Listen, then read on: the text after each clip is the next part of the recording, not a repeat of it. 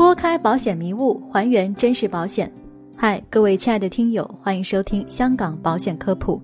更多保险相关问题，可加我微信交流。我的微信是 Luckway L U C K W I。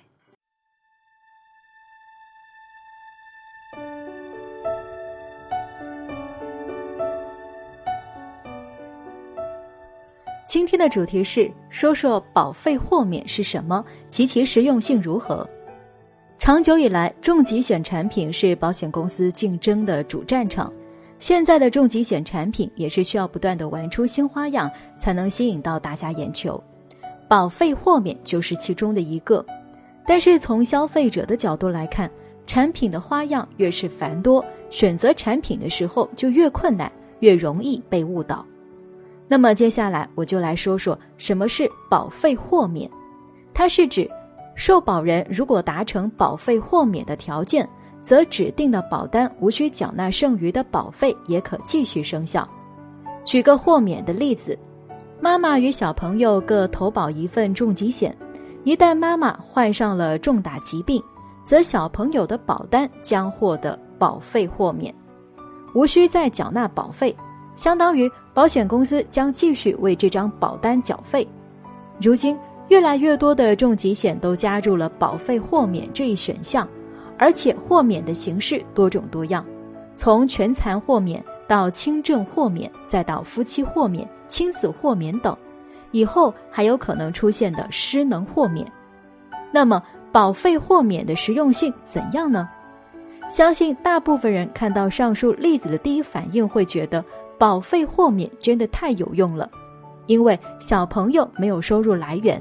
假如妈妈因患重疾无法工作而失去收入来源，这时小朋友保险的保费能够得到豁免，真是给家庭减轻了很大的经济压力。在这里，我要讲的是，我们应该辩证的来看这个问题：如果妈妈重疾险所获得的赔偿要远远多于小朋友所要缴纳的保费。家庭为什么会有经济压力呢？而事实也是同样的道理。我们举个例子：三十岁的妈妈，终身重疾保额十万元，每年保费两千元，缴费二十年；零岁的小朋友，终身重疾保额十万元，每年保费八百元，缴费二十年。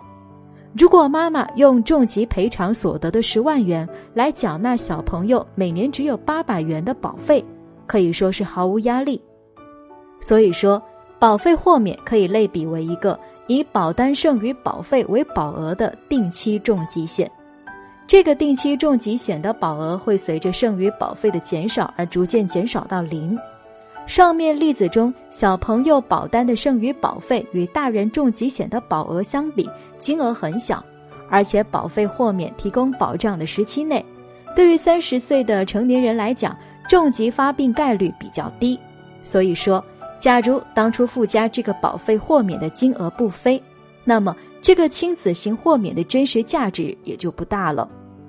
相比于亲子型豁免，夫妻互保型豁免所能提供的价值则要稍微高一些，因为夫妻互保中，保障的另一方为成年人，保费是小朋友保费的近三倍，当然，这个保费豁免的费用也就高点了。在我看来，对于各类保费豁免，其所能提供的保障是实实在在的。我并不否认其存在的意义，只是认为目前很多朋友在选择重疾险的时候，由于并不理解保费豁免的真实样貌，而误判了其价值，将其过分夸大。